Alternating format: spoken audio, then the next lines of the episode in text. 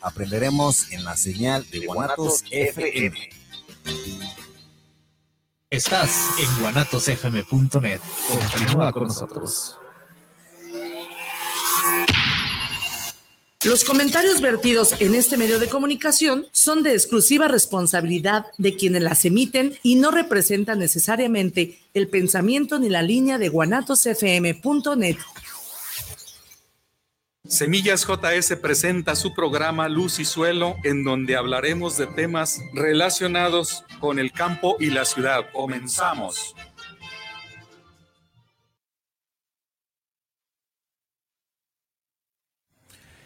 Muy buenas tardes, una vez más en este programa de los martes a las 5 de la tarde, programa Luz y Suelo, en el cual se llevan temas de interés agronómico para toda la comunidad en general. Antes de iniciar este programa, quiero mandar un saludo a todos aquellos que cumplen años o están festejando alguna, algún evento muy particular en su familia. Felicidades y abrazos. El día de hoy traemos un tema muy interesante, eh, sobre todo porque vamos a hablar de, lo que viene siendo la agricultura eh, reconstructiva. Eh, esta, este tipo de agricultura eh, regenerativa, que es la que tenemos el, plan de presentar el día de hoy, eh, es, una, es una forma de cultivar en donde no es precisamente una agricultura orgánica como se ha venido dando por hace mucho tiempo ya. Se habla de la agricultura orgánica, la agricultura eh, ya química, la agricultura industrial, la agricultura este, extensiva, la agricultura de alta productividad, eh, la agricultura empresarial, como querramos llamarle, esta, y, y, ahí se derivó lo que viene siendo la agricultura orgánica. Sin embargo, cuando hablamos nosotros de agricultura orgánica, pues no estamos hablando de una totalidad de lo que es un sistema productivo. Y me llamó mucho la atención una conferencia muy buena que está por un doctor de la Universidad Autónoma de Chapingo, que eh, no recuerdo ahorita el apellido, lo voy a buscar en un ratito más para recomendar esa, esa, esa conferencia, que es mucho, muy importante que tengan en cuenta, porque ahí se habla prácticamente muy en detalle de lo que es la, agricultura regenerativa. Y cuando hablamos este, de eh, agricultura regenerativa, pues prácticamente nos estamos, nos estamos este, enfocando a, a un término, a un concepto en donde se considera que nuestra agricultura a través de los años se ha deteriorado, se ha eh, este, afectado eh, fuertemente.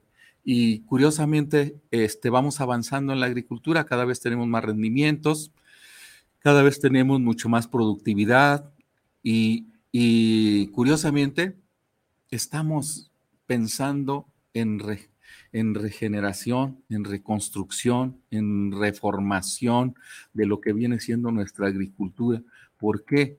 Porque el llevar una ruta o un camino de una, un sistema de producción este, empresarial, pues tiene mucho que ver con la alta productividad. Sin embargo, va en sentido contrario a lo que viene siendo la sustentabilidad.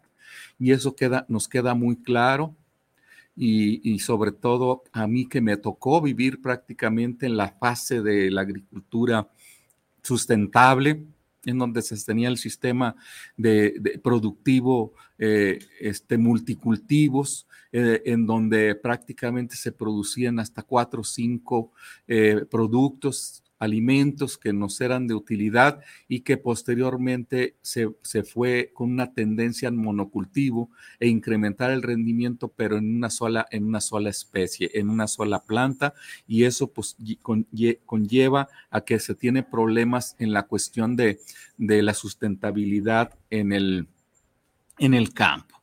Y bueno, pues aquí tenemos cuál es la filosofía de lo que viene siendo la agricultura regenerativa pues este enfoque de, gestión de cómo manejar la tierra y cómo manejar la agricultura regenerativa, pues prácticamente podemos decir que todos los aspectos de la agricultura están conectados entre sí a través de una red, una red de estudios que, se cultivan, mejoran, intercambian, distribuyen y consumen bienes y servicios, en lugar de una, cadena lineal de suministros a ver cómo entendemos nosotros estos conceptos. Cuando hablamos de una cadena lineal de suministros, pues es la agricultura empresarial que conocemos, en donde esta cadena de, de suministros, pues viene siendo todo lo que son el consumismo o el consumo de mucha energía energía fósil,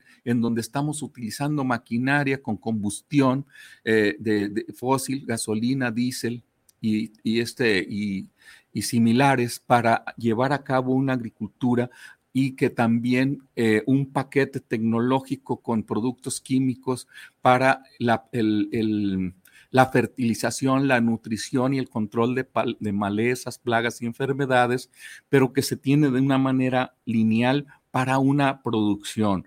Sin embargo, todas estas otras cosas que se intercambian, que se entrelazan, que, se, eh, que, que van este, de la mano, pues prácticamente contribuyen a, a, tener una, una producción eh, más sustentable porque no se basa principalmente de manera lineal, sino de manera este, eh, muy en su conjunto de ir y venir y dar y, proporcionar, proporcionar y recibir a la vez eh, todo lo que es la, la, el desarrollo de la planta en un suelo en donde éste recibe materia orgánica, en donde este es incorporado mucho de, los, mucho de, la, de la misma producción como parte del de retroalimentar ese suelo con algo que le fue quitado en su momento a través del, del cultivo. Y no es más de que esa, esa, esa red que tenemos de conexión con todos estos factores, eh, desde climáticos, desde edáficos, desde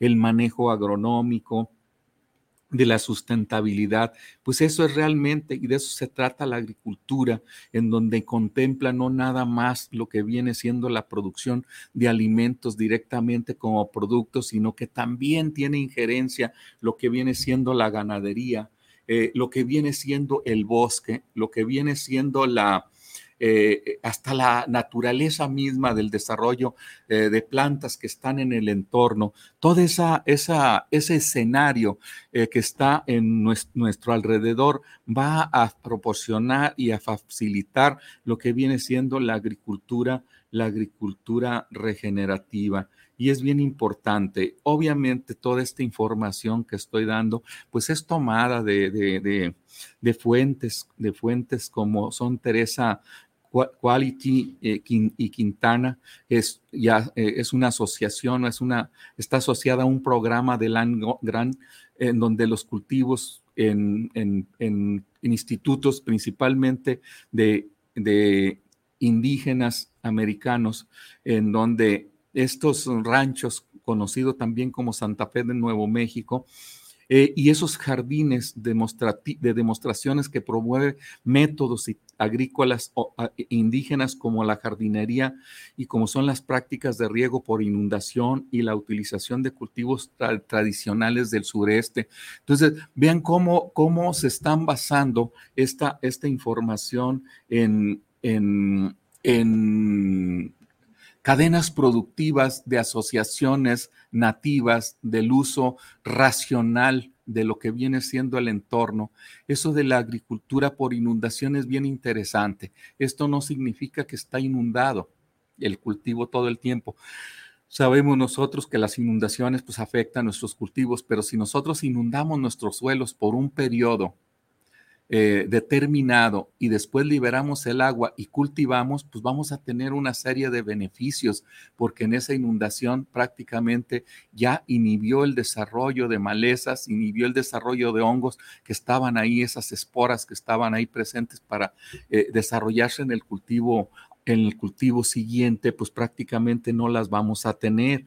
Y es importante comprender esta idea, eh, que esta idea que no es precisamente eh, una idea nueva y que todos los practicamos o que estos principios se usan así como ya de una manera etiquetada, sino que es un sistema que son ya ancestralmente conocidos y lo que queremos nosotros, el hablar de la agricultura regenerativa, es reconstrucción, es recrear, es reproducir lo que antes se venía dando de una manera más natural, en donde se convivía el, el ser humano con el entorno y esa sustentabilidad se llevaba de la mano para llevarlo a cabo de una manera este, equitativa con, con, el, con nuestro, nuestra naturaleza. Esa sustentabilidad, sustentable, sustentabilidad sostenible, significa que tenemos que llevar una agricultura en donde no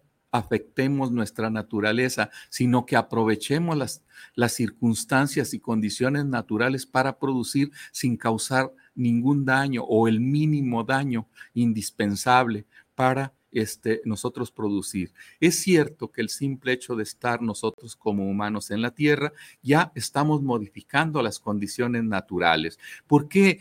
¿Por qué, ¿Por qué afectamos nosotros las condiciones naturales y no precisamente son todos los demás animales que habitan nuestro, nuestra tierra? Y somos los humanos los que llevamos a cabo esa modificación a, todo ese, ese hábitat, porque eh, tenemos nosotros una, eh, eh, un desarrollo, pues vamos desarrollando nuestros eh, sistemas de cultivo, vamos desarrollando las técnicas y todas esas técnicas no, no naturales que, se, que va creando el hombre, pues son signos de modificación. El simple hecho de que yo traiga mi vestimenta, lo que viene siendo el sombrero, mis zapatos, ya estamos modificando.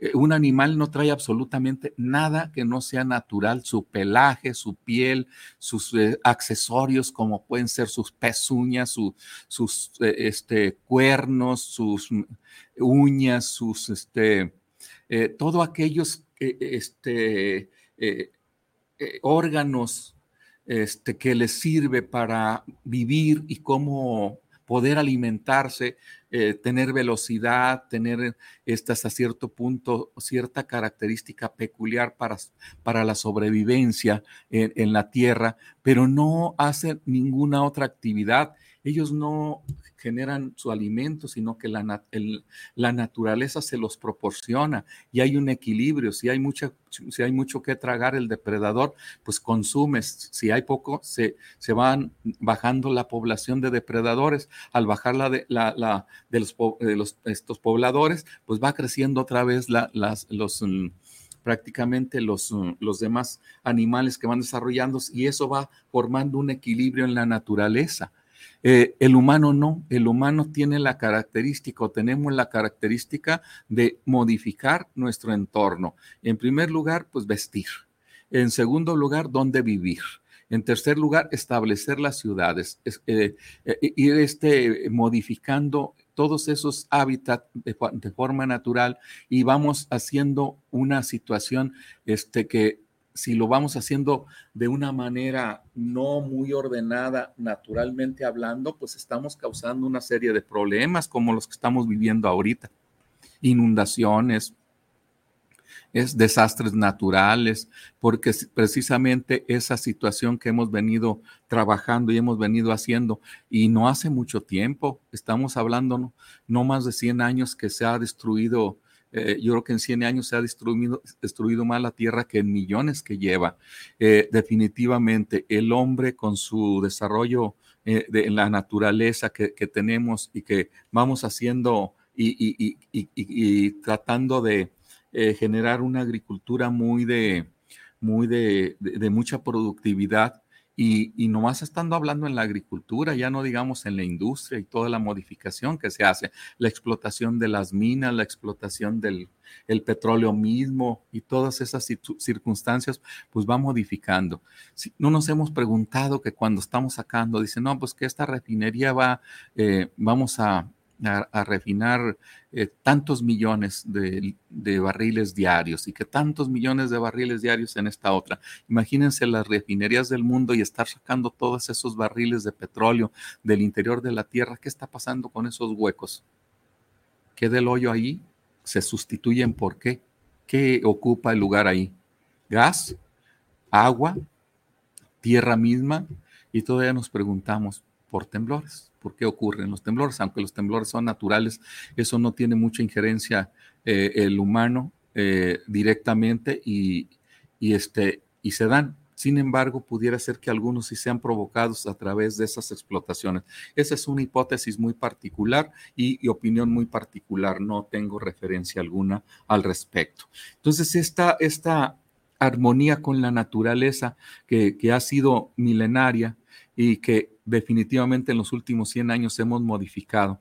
Este movimiento de agricultura regenerativa es una es la comprensión inicial entre, la, entre las personas que de un enfoque indígena de la agricultura puede ayudar, a, puede ayudar a restaurar la ecología, luchar contra el cambio climático y reconstruir las relaciones para impulsar un desarrollo económico y traer prácticamente alegría a nuestros pueblos. Esto lo, esto lo, maneja Aroy eh, Sharma analista de, políticas de agua y agricultura en el, en el NRDC. Bueno, o sea, estoy tratando de dar este, quiénes son este, pues los autores de, esta, de estos escritos y, y dándoles sus créditos para eh, que realmente lo, la información que yo estoy dando, pues es prácticamente de ellos, de ello. Charma es, es parte del equipo del programa eh, Nature, eh, que, fue entrevistado, que entrevistó a más de 100 agricultores regenerativos en los Estados Unidos, Estados Unidos para eh, informar recomendaciones sobre la creación del sistema alimentario que pueda ayudar a, combatir eh, nuestra crisis climática. Porque ahorita el principal problema no tenemos una crisis alimentaria como tal. Si nosotros tuviéramos la forma de distribuir toda la producción que se hace, por aproximadamente un 30% se un 30% se pierde y si ese 30% nosotros pudiéramos tener el acceso a entregarlo a los países que realmente no están produciendo lo suficiente y que padecen hambre, pues prácticamente no tendríamos el problema de hambre. Sin embargo, por la distribución o por la manera de cuestiones políticas y de tipo geográfico, las distancias y todo eso que no se puede llevar a cabo, pues sí tenemos una crisis alimentaria. Pero lo peor no es tanto la crisis alimentaria. Ahorita la crisis alimentaria son en algunos países y la crisis que estamos viendo del, cambio climático es universal, es todo el todo el mundo, no nomás los, algunos de los países o parte del, del, país, como nosotros tenemos pobreza, pobreza extrema, tenemos algunos, algunos, este, no sé exactamente el dato, pero sí tenemos eh, eh, gente realmente muy extremadamente pobre que eh, estamos en eso. Sin embargo, eh, debemos de preocuparnos, aparte de sacar esa situación de esa pobreza de, esta, de nuestros hermanos mexicanos y de todo el mundo, debemos de pensar también en la cuestión climática. La cuestión climática es cuando decimos, pues este, tenemos una crisis en el barco, tenemos una sección del barco que tenemos problemas están, estamos teniendo problemas, pero cuando estamos hablando del, cambio climático y las crisis, la crisis climática, todo el barco prácticamente tiene el problema, tenemos el problema, de tal forma que debemos de tener mucha, mucha, mucha relación y mucho cuidado. Y esta situación no va a venir a salvarla lo que viene siendo la agricultura industrial, la agricultura empresarial o esta agricultura este, extensiva intensiva y agresiva, ¿por qué no decirlo así?, que nos lleva a, causarnos estos problemas. Sin embargo, pues por cuestiones políticas, por cuestiones de desarrollo, por cuestiones de, poderes muy fuertes para ello, pues se sigue haciendo. Y esta, esta la agricultura regenerativa pues es una realmente una filosofía como cualquier otra como cualquier otro concepto y es la esencia de la agricultura de en donde contempla una agricultura y la ganadería eh, eh, forestal y todo lo demás como una armonía con la naturaleza. No nada más es desarrollar por desarrollar, sino que tenemos que cuidar también como parte de, de la naturaleza. Los profesionales tienen una visión más amplia de su papel en el mundo, especialmente con los ciclos del suelo y los nutrientes. Esto es bien sabido que todos los que estudiamos agronomía y nos dedicamos realmente enfocados al área agronómica, esto nos queda bien claro nos queda bien, eh, tenemos los puntos y todo bien, bien ubicados y que nos damos cuenta de, estas, de estas circunstancias y tenemos una visión realmente. Lo que pasa muchas de las ocasiones que esta visión que tenemos, pues prácticamente se ve truncada por cuestiones políticas, políticas económicamente hablando, en donde hay intereses muy fuertes por parte de las empresas que se generan, que generan estos productos eh, para y, este, tener altos rendimientos, pero que van en contra, la, contra natura o contra la naturaleza misma, pero que económicamente son muy redituables. Y quiero que sepan que es muy fuerte esa presión como para seguir trabajando en este sentido y muy poca posibilidad o muy lenta la posibilidad de llevar a cabo eh, eh, esta, esta, situación y estarla este, remediando. Necesitamos darnos cuenta realmente de que los paisajes de, que, nos que nos brindan estos productos son también servicios ecosistémicos, eh, como prácticamente sumideros de carbono, recarga de agua y potencial evolutivo. Esto lo dice Leonard Diggs del, del Pie Ranch una granja este, incubadora donde enseñan, enseñan la agricultura regenerativa. Necesitamos una agricultura que no merme nuestro carbono y no agote nuestra gente. Entonces, vean cómo está dándose esta cosa. Y yo voy a señalar un, un aspecto. Nosotros somos muy dados a utilizar el pigmos que son turba, que se trae de Canadá, de Filadelfia, de, Finlandia, perdón, de Finlandia, y esto es turba, no es más de que una, una, un, un, sustrato o una, eh, algo subterráneo de, de eh, material que en un momento dado fue orgánico y que quedó en la parte subterránea eh, milenariamente hablando y este, cuando se extrae esa turba, este, se, se, saca ese pigmos para hacer las, las plantaciones o las charolas para hacer el, el, plantar y, y, ahí hacer las germinaciones para después llevar a campo esta, esa plantación. Pues sabemos nosotros que esa, esa parte que está en Canadá y en, en Finlandia, esa, es una fuente principal de captura de carbono eh, en, de, la, de, la, atmósfera y que nos ayuda justamente a tener una, una capa de ozono este, prácticamente útil para que no tengamos una, una rayos solares como últimamente los he vivido. Sale uno al campo, yo ando mucho en el campo, eh, prácticamente de las ocho horas que laboro, yo pienso que paso un 30 o 40% en el sol eh, y, y, se, y se siente como realmente los rayos ya no son tan benévolos como hace 20 o 30 o 40 años que vivíamos, en donde había una atenuante, una, de, que ese, rayo no pegaba tan directo como lo está haciendo en estos momentos. Y esto es debido a que hemos modificado mucho de nuestro, nuestra atmósfera y que ya no tenemos esas capas protectoras de la atmósfera para retener esos rayos eh, eh, que vienen de, del sol y que además también sabemos nosotros que el sol tiene sus fases de hibernación solar en donde hay épocas estamos hablando de periodos hasta de 30 o 40 años que, que tiene sus radiaciones muy fuertes porque lanza esas llamas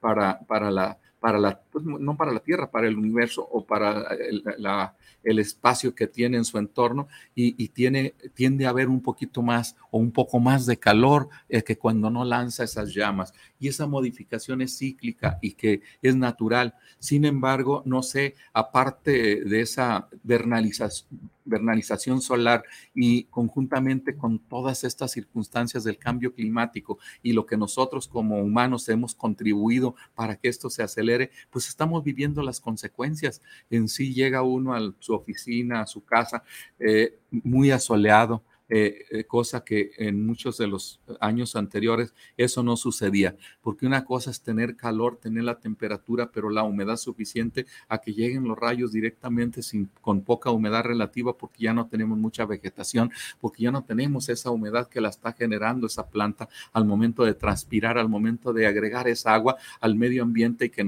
nuestro cuerpo y nuestra piel la logre, logre tener esa, esa, esa esa capa protectora y esto, eso es, esto es importante, eh, tener esta, esta, eh, estas granjas, estos mm, lugares. Aquí en México también existen, también existen, quizás un poquito más pequeñas, digamos, porque sabemos nosotros que en Estados Unidos las granjas son mucho más grandes por superficie que las que tenemos nosotros aquí en México. En México vemos que son mini granjas, pero no por ello dejan de ser importantes también por tener un sistema. Eh, en el caso del sistema agrícola industrial, pues que, que, domina las cadenas de suministro eh, de, de todo lo que viene siendo fibras y alimentos, pues esta eh, incentiva a las prácticas que promueven la erosión de suelo, eh, en donde pues tenemos nosotros que cuidar este, esa situación. Sin embargo, cuando hablamos nosotros de una agricultura industrial, estamos hablando de una agricultura muy este, de mucha superficie y muy intensiva, o sea que no dejan descansar los suelos, sino que están eh, continuamente la, explotación en el, del suelo y obviamente se tienen que cuidar eh, las erosiones principalmente por aire o por agua, lo que es la erosión hídrica y edafológica que hay que tener eh, cuidado porque así tenemos nosotros suelos prácticamente inertes, material inerte, material, eh, un suelo muerto con vida artificial en donde tenemos que aplicarle todos los nutrientes a la planta porque no existen ya en nuestros suelos eh, altamente erosionados. Y eso es lo importante que, este, que, debemos de, de tener y considerar estas situaciones. Los monocultivos y otras amenazas de la biodiversidad local, incluidas los polinizadores críticos, estos sistemas eh, compartidos con los recursos naturales se enfocan principalmente en rendimientos de cultivos eh, individuales. Veamos nosotros aquí cómo estamos interaccionando o cómo estamos manejando este concepto de lo que viene siendo un monocultivo. Un monocultivo no nada más este, amenaza la biodiversidad, la biodiversidad local, la, biodiversidad específica del, del suelo donde se está utilizando. El hablar de monocultivo es que ese monocultivo está aprovechando los nutrientes que está, la planta requiere y los está extrayendo del suelo. Eh, en ese monocultivo también nosotros estamos generando que tengamos enfermedades en ese cultivo precisamente porque es ciclo tras ciclo, ciclo tras ciclo, y ahí tenemos nosotros los patógenos eh, como parte del, ciclo de nuestro cultivo. Eh, estamos utilizando los mismos herbicidas, los mismos insecticidas, los mismos fungicidas, los mismos fertilizantes y toda ese, esa ese monotonía eh, de estar utilizando esos en el monocultivo eh, lleva consigo una pobreza en nuestro suelo, realmente una situación crítica.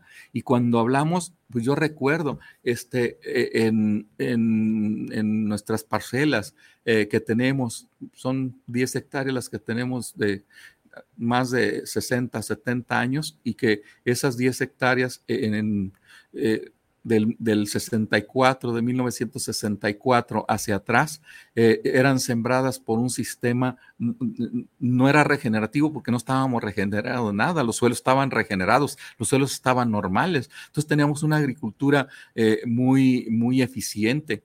Sin embargo, cuando entra en 1964 el monocultivo, en este caso el puro maíz, y que no se ha sembrado a partir de 1964 a la fecha, estamos hablando de alrededor de, de, 60 años, de 60 años con un mismo cultivo en un mismo espacio y, y, y, es por ello que tenemos conflicto, tenemos conflicto en, en, nuestros suelos. Prácticamente son suelos artificiales, son suelos con vida eh, eh, a, vida artificial, que es, nada más como el esqueleto, y tenemos que eh, para que retenga lo que es el maíz y las plantas, para que se desarrollen las raíces, pero tenemos que nutrir, tenemos que fertilizar todo eso. Y justamente esa biodiversidad local se nos está acabando. Y la biodiversidad no nos referimos a que nada más a, a todos los materiales genéticos de maíces que antes se sembraba.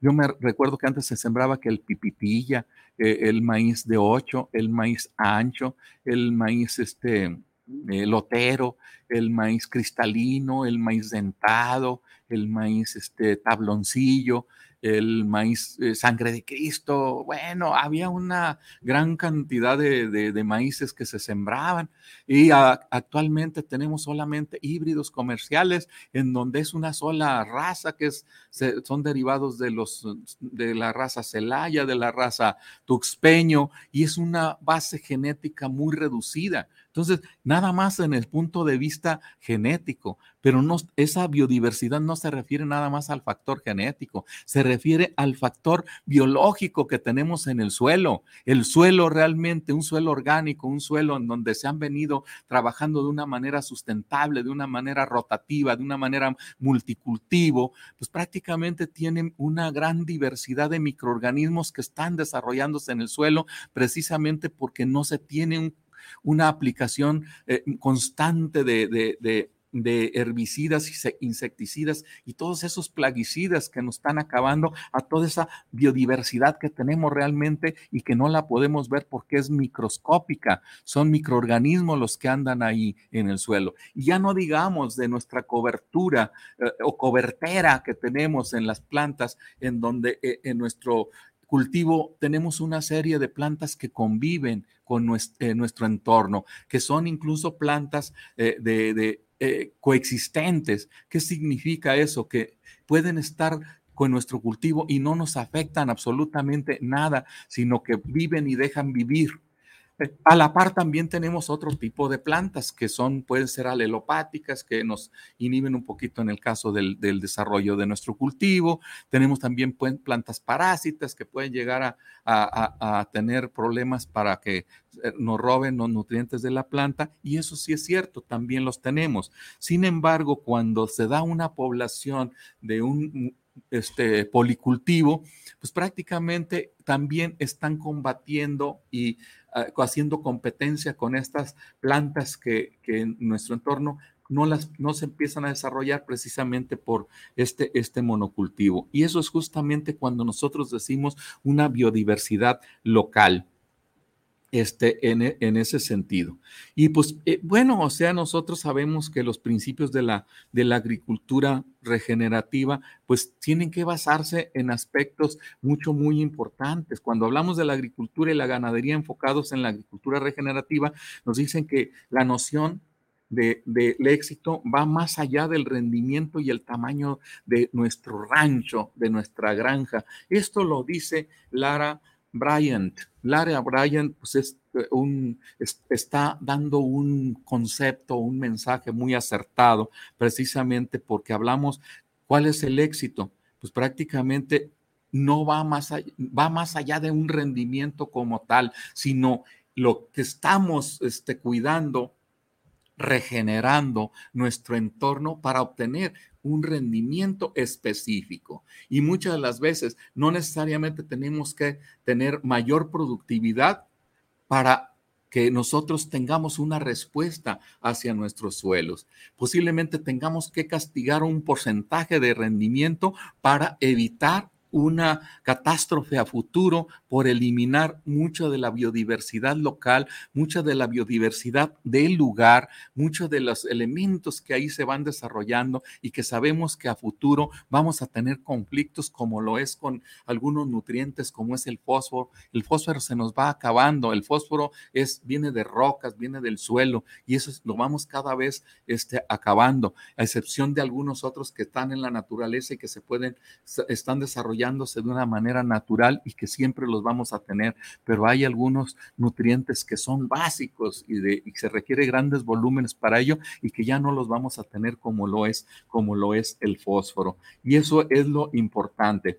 Entonces debemos nosotros incluir en, en la, en, la agricultura, en nuestra agricultura, pues incluye cosas en donde nosotros debemos de realmente disfrutar de esa agricultura, ser felices, y, tener la alegría en cuanto para poder alimentar a nuestras familias y, a, toda una población de, que, está, que está prácticamente en esta, en esta tierra, además de, de ahorrarnos nosotros una gran cantidad de los insumos químicos que realmente eh, se convierten en una deuda que se evita prácticamente a eh, al, adquirir todos esos productos y equipos para aplicar esos insumos y que realmente nos son estar eh, eh, teniendo gastos en la en nuestra producción. Y de otra manera pues vamos a contribuir con, con algunas este, aspectos en donde se gasta menos y quizá también refleje un poquito menos el rendimiento.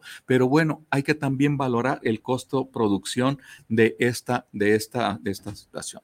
Y cómo nosotros podemos fomentar este, las, las relaciones dentro, dentro y entre los, los, ecosistemas. Sabemos que un ecosistema pues es un área física, un área geográfica en donde se desarrolla una serie de, de, desarrollo natural de vegetación y de animales, eh, eh, animales mayores, eh, micro, micro, micro la microflora, la microfauna que está en el suelo y todo ese ecosistema que, tenemos nosotros aquí, esa relación dentro de este ecosistema y entre ecosistemas. Eh, eh, vamos a decir lo que existe dentro de ese ecosistema, en, el, en, ese lugar, cómo está distribuida la vegetación, cómo está la, la, justamente la, el desarrollo de la, de la flora, de la fauna en ese ecosistema, y, o cómo está este, intercalado también el humano en ese, en ese ecosistema.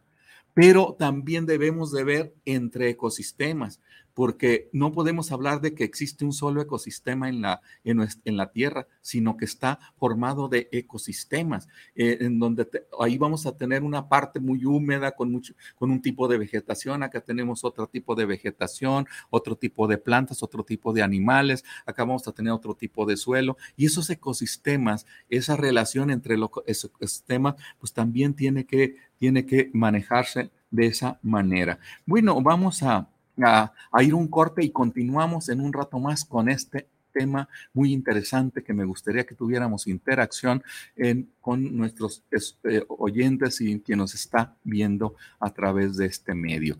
Vamos a un corte y regresamos.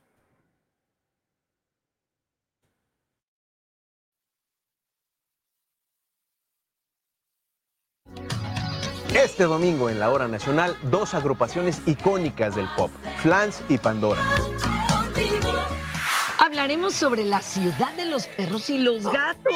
¿Sabían que a nuestros animales de compañía también les pueden salir cataratas? Ay, les diremos por qué es importante que se les realicen estudios de laboratorio. Y platicaremos también sobre el lenguaje inclusivo. Somos sus amigos Fernanda Tapia y Sergio Bonilla. Esta es una producción de RTC de la Secretaría de Gobernación. Gobierno de México. ¿Es usted un gran catador de buen tequila? No busques más. Tequilas y Galería El Búho. Bebidas finas y espirituosas de excelencia tequilera nos encontramos en calle Juárez 164B, en San Pedro Tlaquepaque, 3336-590863, con su amigo y servidor Emilio Ferreira, Tequilas y Galería El Búho. Oye, ¿no sabes cuánto cueste más o menos una banda de tiempo para mi platina? La verdad no, pero sí conozco un lugar donde las refacciones y accesorios Nissan originales y extranjeras tienen los mejores precios y además, si no lo tienen, te lo consiguen. Ah, ¿dónde? Pues en Autopartes Nissan El Catiche. pues entonces vámonos, ¿qué esperas? Primero hay que llamarle al 3672-3341 o al 1202-4401 y si tiene tu banda, pues vamos por ella a Carretera Saltillo 325-C en la Colonia Auditorio. No hay vida sin muerte, ni hay muerte sin vida. Te invitamos a escuchar todos los martes en punto de las 12 del día tu programa Tan Amigas Contigo. Un espacio en el que te acompañaremos en el camino del conocimiento acerca del fenómeno de la muerte. Ivania Orozco y Viri Vargas, Tan Amigas Contigo. Te esperamos. Durante 10 años, la COFESE ha trabajado para que las empresas compitan entre ellas y los consumidores puedan elegir los productos y servicios que mejor se ajustan a sus necesidades. Ha opinado sobre las reglas que pueden limitar la competencia. Ha investigado y sancionado conductas anticompetitivas ha generado beneficios a los mexicanos por 34 mil millones de pesos, más de seis veces su presupuesto. Más competencia para un México fuerte. Comisión Federal de Competencia Económica. COFESE. Visita COFESE.mx. Empresa Mexicana de Educación Financiera y Desarrollo Empresarial, con 12 años de experiencia, te ofrece ganancias mensuales con interés compuesto mejor que cualquier banco o casa de ahorro. Llámanos al teléfono 33 12 44 3405.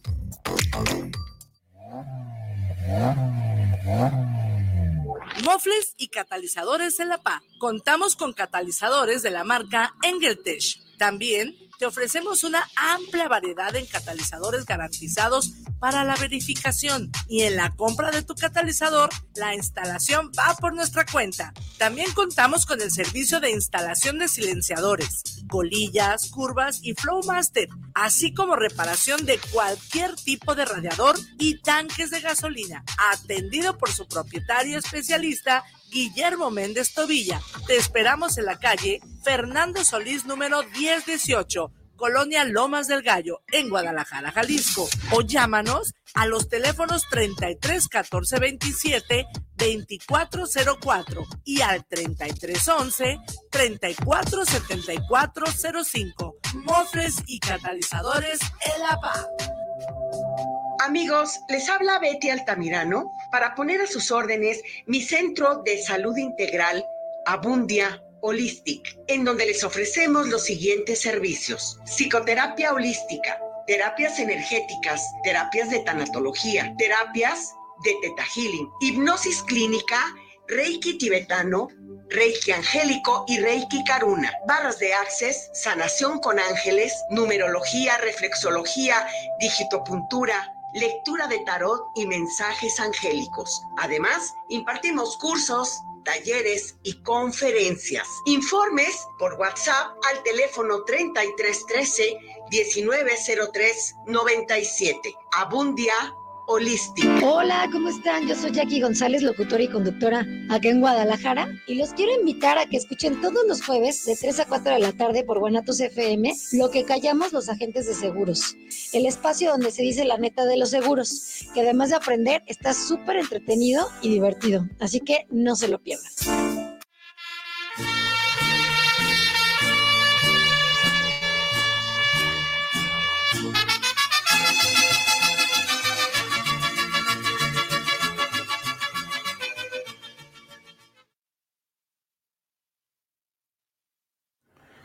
Tenemos aquí unos saludos, dice Sergio Sánchez.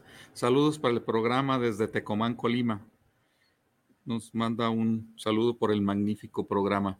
Pues mira, es muy interesante y se me hace muy bueno porque eh, queremos eh, prácticamente involucrar a todos nuestros agricultores a una, a una eh, nueva modelo. y digo nuevo modelo porque tenemos que regresar a los modelos anteriores o a los sistemas anteriores para tener un, suelo fértil y un, ecosistema un poquito más equilibrado. Oscar Alberto Torres, saludos para el programa y para un servidor desde Zapopan Centro. Eh, Manuel Rosales, saludos desde Tepic para el ingeniero Sánchez Semillas JS. Saludo Manuel Rosales para ustedes. Eduardo Vélez, saludos para Semillas JS y al ingeniero Sánchez. Un saludo, Eduardo. Mario Enríquez González, saludos para el programa y Semillas JS desde, desde Ciudad Guzmán, ingeniero. Es, es un muy buen programa.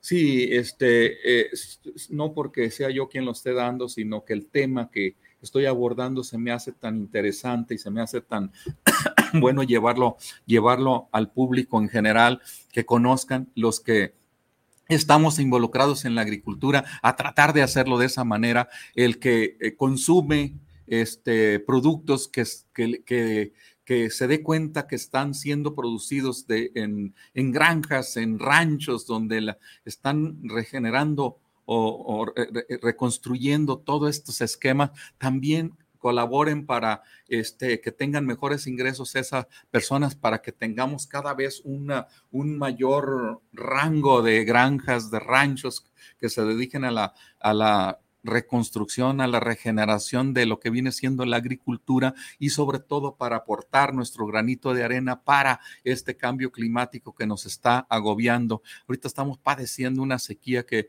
eh, yo estoy con, no nomás yo, pues toda la zona de, de acá de, de, Magdalena con problemas de sequía y así está en Ameca, así está en otras partes de, eh, con, mucha, con mucho problema. El otro día un productor, un video de, que, lo vi en las redes sociales de acá de un productor de Zacatecas caminando ahí por su parcela en donde el cultivo espigaba nomás allá arriba de su pecho del agricultor y una milpita ahí muy, muy frágil y secándose prácticamente y el frijol a un 50% de su producción, nada más los primeros ejotes y ya la demás floración abortando porque ya no tienen humedad. Y eso pues prácticamente es algo eh, triste porque muchos de los agricultores que viven eh, parte del año de la agricultura y ver cómo se desvanece esa situación precisamente porque no llueve, por esta situación climática que estamos viviendo. Y eso es justamente lo que me gustaría sensibilizar a todos los niveles, desde gobierno, desde productores, desde consumidores, desde público en general, que debemos de sumarnos todos, independientemente de creencias, eh, religiones y cuestiones políticas, tenemos que prácticamente aportar nuestro granito de arena para que esto no suceda o al menos se vaya prolongando mucho más allá. Eso es justamente lo, lo, interesante de este, de este tema. Pero bueno, quisiera ser un poquito también más específico en lo que viene siendo la, la, la, la regeneración o, estos eh, productores regenerativos que fomentan y protegen la relación entre eh, esta, esta situación situación se tiene que relacionar entre personas porque somos los que estamos desarrollando, somos los que estamos trabajando, y, no nomás las personas que estamos trabajando, sino los consumidores y todo, todos y cada uno de los que habitamos esta tierra, debemos de tener esa relación con estos productores que fomentan esta, esta agricultura. Eh, esta relación con la tierra, con, lo que viene siendo el agua, con el ganado, con la vida silvestre, incluso con la vida, la vida microbiana del suelo. Fíjense qué interesante. Qué interesante esta, esta, este, este mensaje que se tiene, ¿verdad? Este que se tiene eh, de, cómo se da esa, esa, esa relación. Vean nada más que cómo podemos nosotros tener esa situación. Eh, nosotros tenemos esa, esa relación con la vida silvestre porque en nuestras parcelas eh, tenemos mm, animales que nos visitan a consumir nuestros alimentos que tenemos, pero eh, definitivamente yo no los considero como unos enemigos, sino que ellos lo hacen de forma natural para consumir y para comer y que es parte de nuestra vida y es parte de nuestro desarrollo de esos animales silvestres que andan por ahí y que es, es eh, forman parte de una cadena, de una cadena ahí alimenticia que esos animales silvestres, otro animal silvestre también lo consume y que, esa cadena que, que, es parte del equilibrio natural.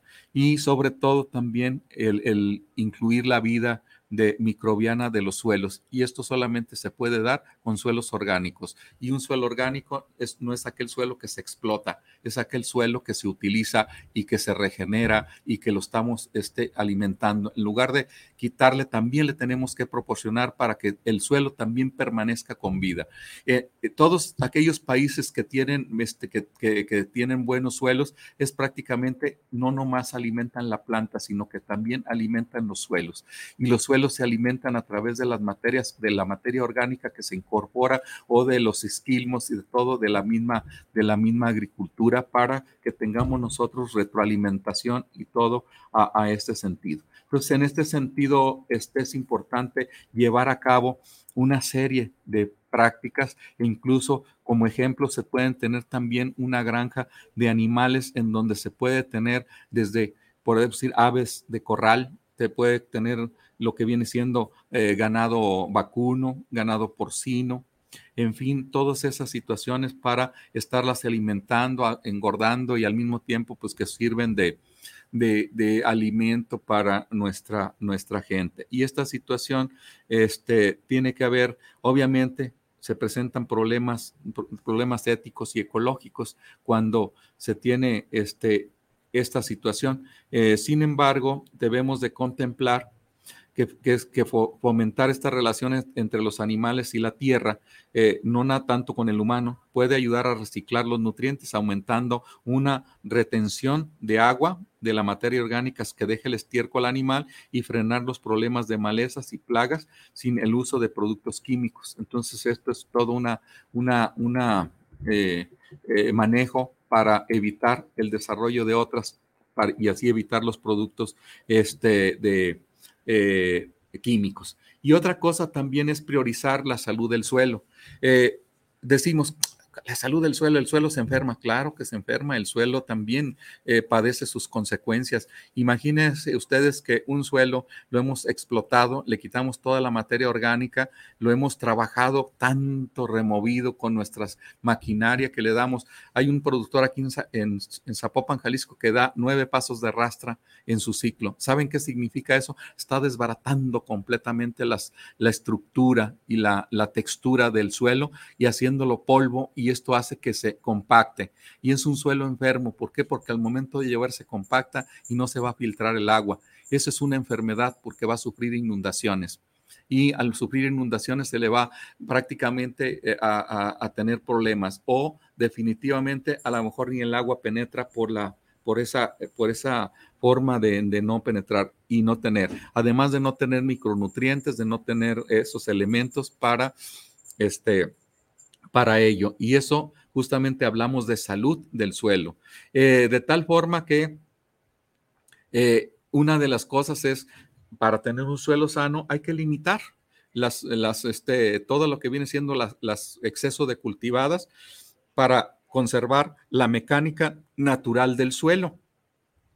En cambio, hay que alimentarlo y preservar las estructuras biológicas, eh, tanto estructuras eh, eh, inertes como son las arenas, limos y arcillas, y también desde un punto de vista biológico, como son los micro, micro, micro flora y microfauna del suelo, que también lo podemos conservar a través del material orgánico que tenemos y esos microbios que están en el suelo, bajo la tierra. Cuando nosotros hablamos de microbios, hablamos así como que, ay, caray, pues son, son, son malévolos, son, son veneno. No, los microbios prácticamente se refiere a, micro, a pequeños eh, elementos vivos y que están cumpliendo una función para, para beneficiar la, la, parte de los suelos. Y esto es definitivamente importante en, la, en esta protección, en esta protección. Y pues obviamente el crédito para estos que estamos hablando pues es Lane Bet de, del Departamento de Agricultura de los Estados Unidos.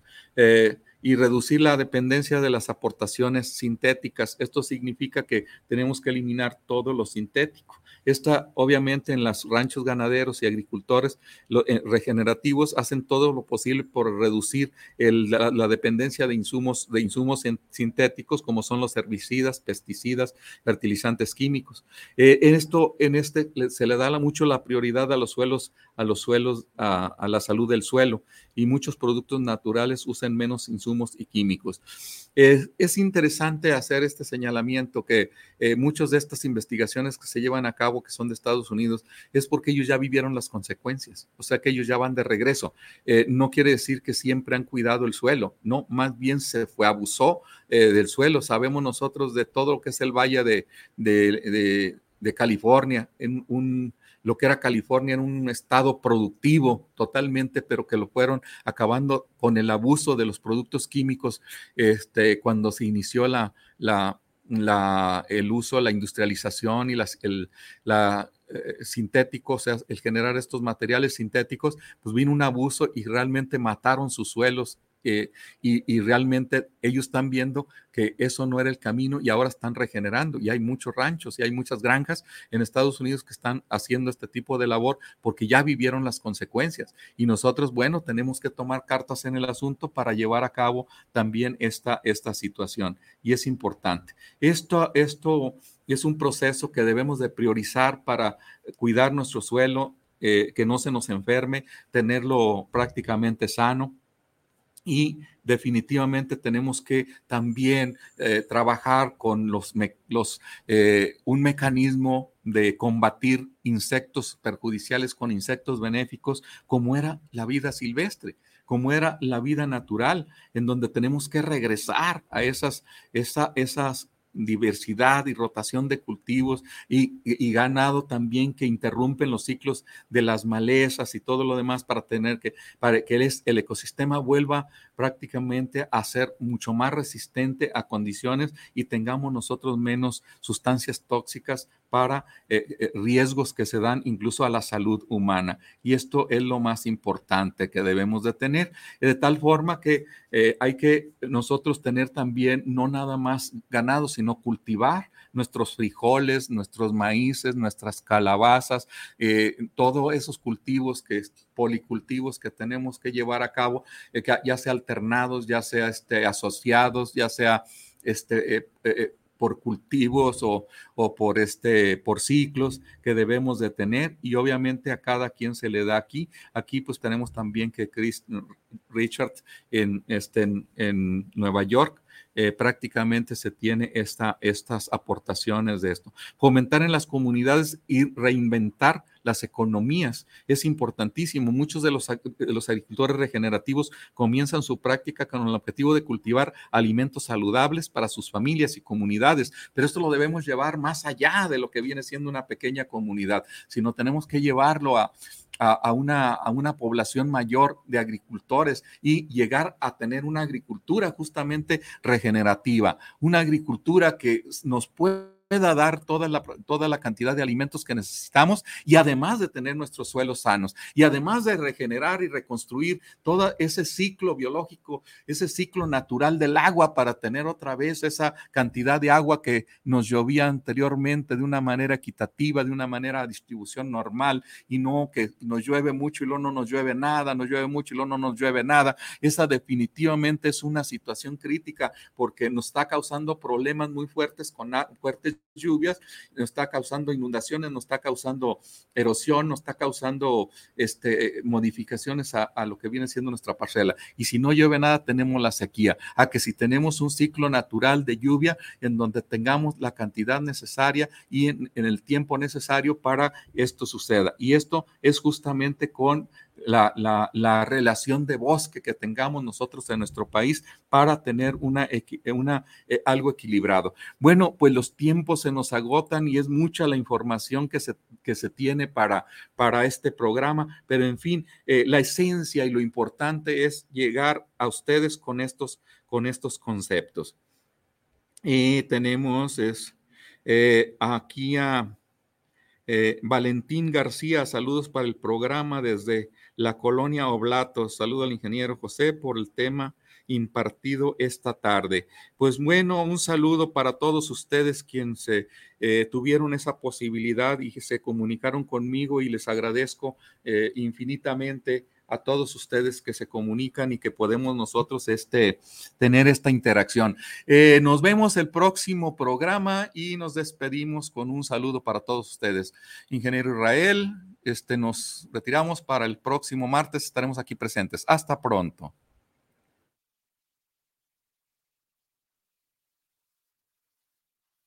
Este fue su programa Luz y Suelo, donde usted aprendió lo mejor de lo que ocurre en el campo y la ciudad. Los esperamos la próxima semana por, esta, estación.